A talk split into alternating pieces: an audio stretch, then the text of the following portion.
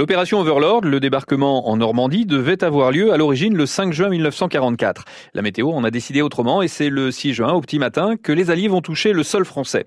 Pour les para-américains des 82e et 101e Airborne qui doivent sauter quelques heures plus tôt, dans la nuit, eh bien on recommence ce qu'on a fait la veille au soir, c'est-à-dire qu'ils sont acheminés vers les aérodromes, ils s'équipent et attendent de monter à bord des C-47 qui vont les transporter de l'autre côté de la Manche. Éric Belloc est le conservateur de l'Airborne Museum de Sainte-Mère-Église. À ce moment-là, pour euh, certains, comme c'est le grand saut, l'administration militaire américaine va euh, faire en sorte de passer voir euh, les gens qui n'avaient pas souscrit d'assurance vie pour leur faire souscrire juste avant de monter euh, dans l'avion euh, une police d'assurance pour faire valoir une somme de 1500 euh, dollars s'il leur arrivait malheur ce soir-là.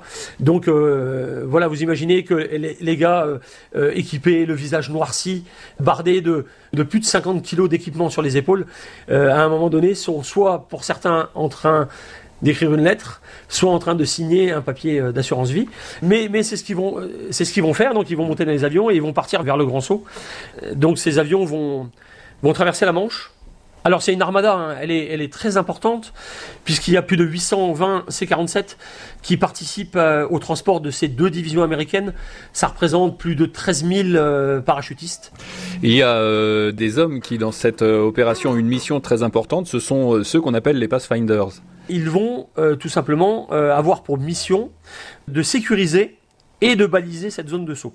Donc en fait, il y a une équipe, un binôme qui va mettre en œuvre une balise radioémettrice et cette radio va tout simplement euh, envoyer des ondes vers ces avions qui arriveront 30 minutes grosso modo après les Pathfinder mmh. et elle a pour mission en fait de guider l'avion de tête vers la zone de saut. Alors ça c'est la théorie, hein, mais en pratique certaines balises seront perdues lors des largages, plusieurs ne fonctionneront pas et beaucoup de ces Pathfinder vont se perdre, voire seront capturés ou tués par les Allemands. Il en résultera de nombreux parachutages au petit bonheur la chance, une désorganisation qui pourtant va profiter aux Américains.